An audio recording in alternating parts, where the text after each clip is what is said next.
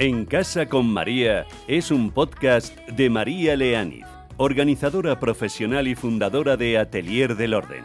Charlamos sobre orden y organización, cómo poner orden en tu casa y en tu mente para llevar una vida organizada y ser más feliz.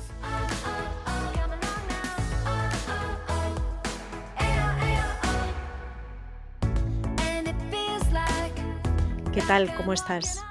La importancia del hogar para el ser humano es vital, como se han encargado de demostrar ciencias como la antropología o la sociología. Hoy quería tratar este tema aquí en mi podcast En Casa con María. Hablar de la importancia del hogar en el que cada uno vivimos en la formación de la persona y apuntar ideas concretas que podemos aplicar para que nuestro hogar trabaje a favor de una sana evolución de las personas que lo habitamos. También hablaremos de cómo ha evolucionado el concepto de hogar desde la prehistoria hasta nuestros días y qué tendencias se apuntan para el futuro y cómo van a influir en el tipo de persona que llegaremos a ser en el mañana.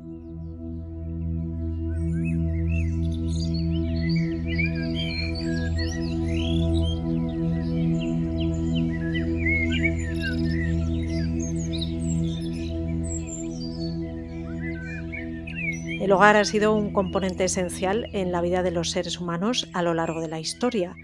Desde tiempos prehistóricos, nuestros antepasados buscaron refugio en cuevas y chozas para protegerse de la naturaleza y de los depredadores. Pero el hogar no solo representaba seguridad física, también cumplía un papel importante en el desarrollo de la sociedad humana. Según la antropología, el hogar fue el lugar donde se formaron los primeros vínculos sociales y se establecieron los cimientos de la vida comunitaria. Ahí es nada. A medida que las sociedades evolucionaban, el hogar se transformaba en un espacio que no solo proveía refugio, sino también un entorno propicio para el desarrollo de relaciones familiares, la crianza de los hijos y la transmisión de conocimientos y tradiciones. En el hogar, aunque parezca que solo ocurre la cotidianidad, las rutinas diarias, se forjan elementos importantes, se establecen roles familiares, se transmiten tradiciones culturales y se aprenden valores fundamentales. Además, el hogar proporciona un sentido de pertenencia y seguridad emocional. Es el lugar donde las personas pueden ser ellas mismas, donde encuentran confort y refugio del mundo exterior.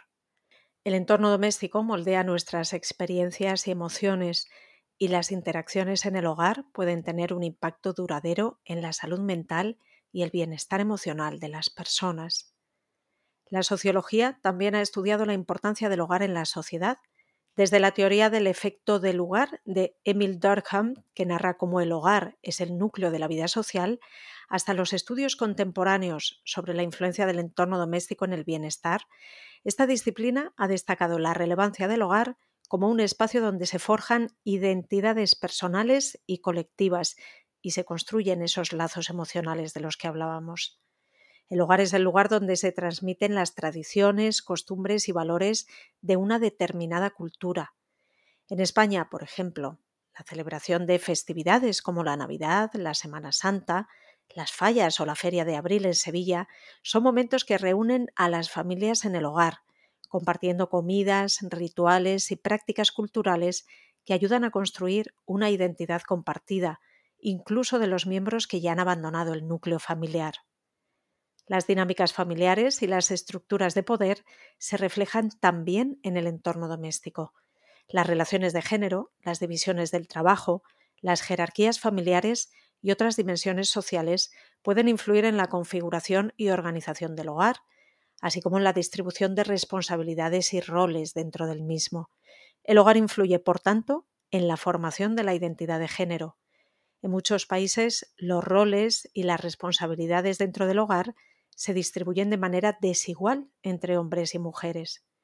Se espera que las mujeres asuman el cuidado del hogar y la crianza de los hijos, mientras que los hombres se enfocan en proveer económicamente.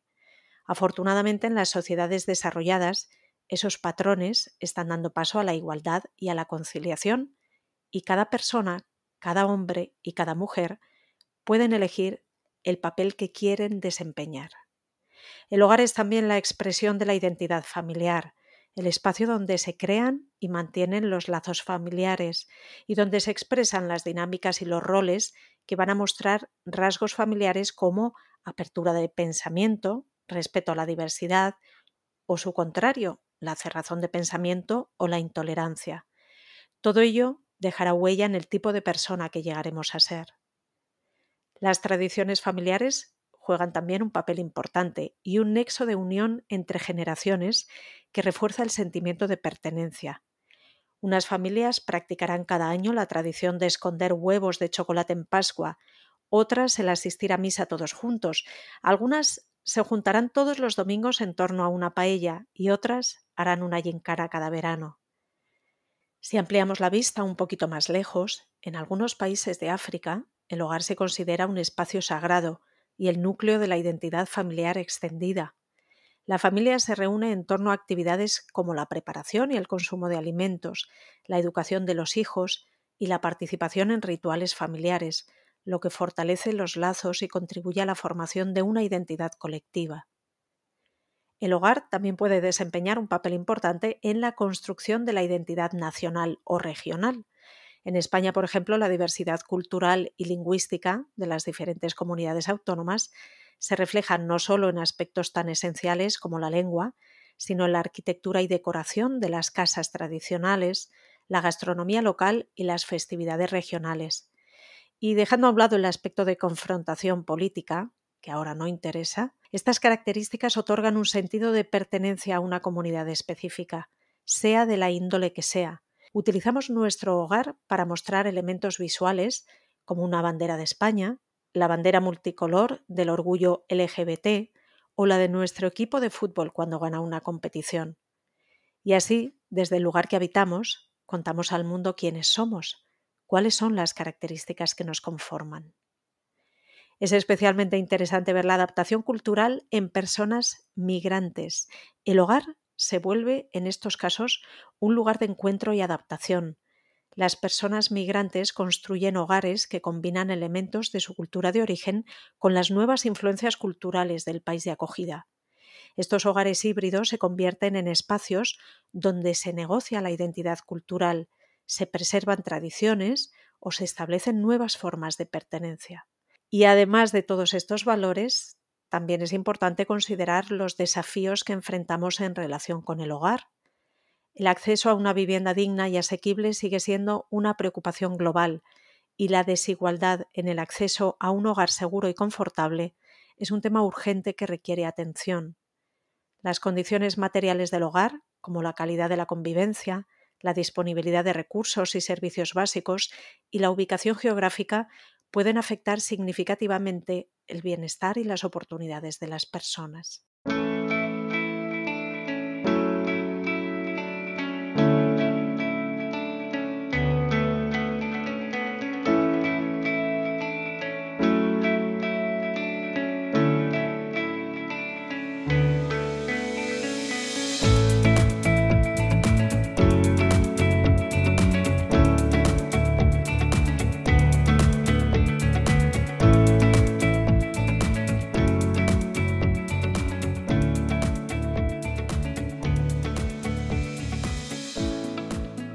Bueno, creo que queda clara la importancia del hogar y todo lo que en él se genera en nuestra formación como personas. Por eso quería proponerte algunas ideas sobre cosas que podemos hacer para que nuestro hogar contribuya a una sana evolución de las personas que lo habitan. ¿Me acompañas? Fomentar la comunicación abierta y respetuosa entre los miembros de la familia, crear espacios dedicados al crecimiento personal, como una biblioteca, zona de lectura o de estudio, zonas de relax para el yoga o la meditación. Establecer rutinas que promuevan la disciplina y la responsabilidad. Proporcionar un entorno seguro y acogedor que brinde estabilidad emocional. Incentivar el trabajo en equipo y la colaboración en tareas domésticas. Promover la expresión artística y creativa a través de la música, la pintura, la escritura, facilitar el acceso a recursos educativos como libros, revistas y cursos en línea, fomentar la práctica regular de actividades físicas en el hogar y en el exterior, como ejercicio o estiramientos, establecer normas claras y límites adecuados para promover el respeto mutuo, celebrar los logros individuales y colectivos, reforzando la autoestima y la confianza, crear espacios de relajación y meditación para promover el bienestar mental, establecer momentos de conexión familiar, como comidas juntos sin distracciones tecnológicas, proporcionar oportunidades para aprender habilidades prácticas, como cocinar, reparar objetos o jardinería, fomentar la empatía y el respeto hacia las diferencias culturales, de género e ideológicas.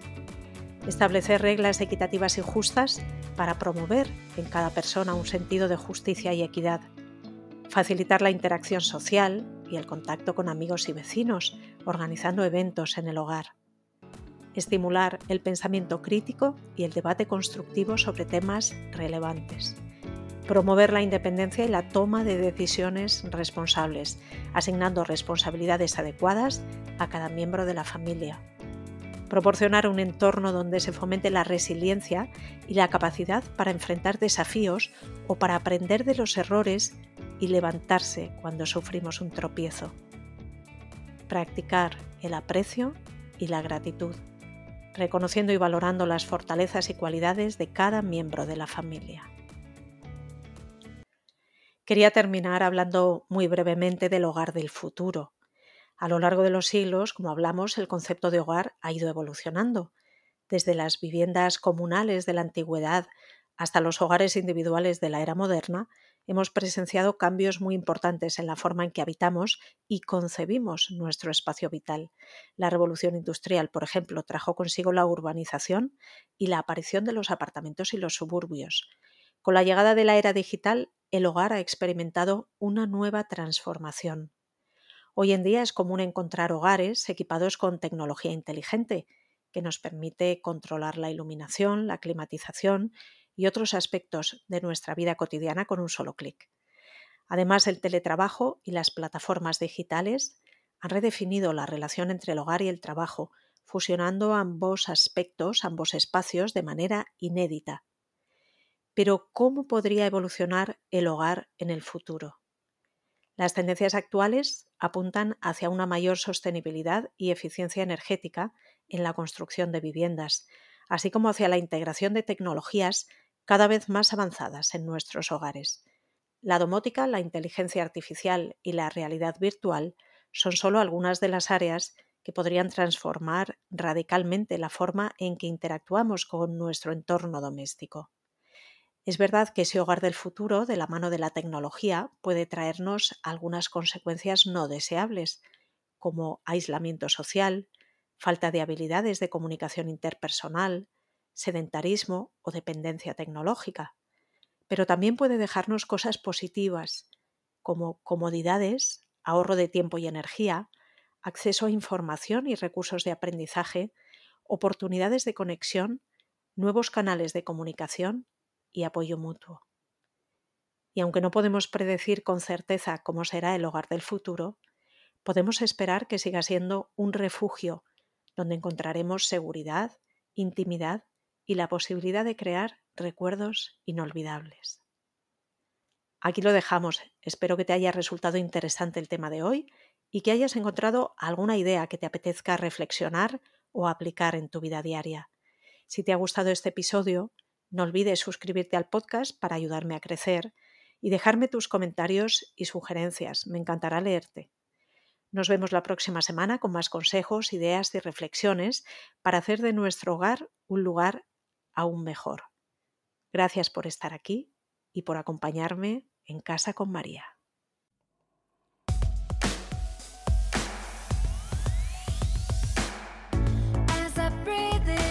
En Casa con María es un podcast de María Leániz, organizadora profesional y fundadora de Atelier del Orden.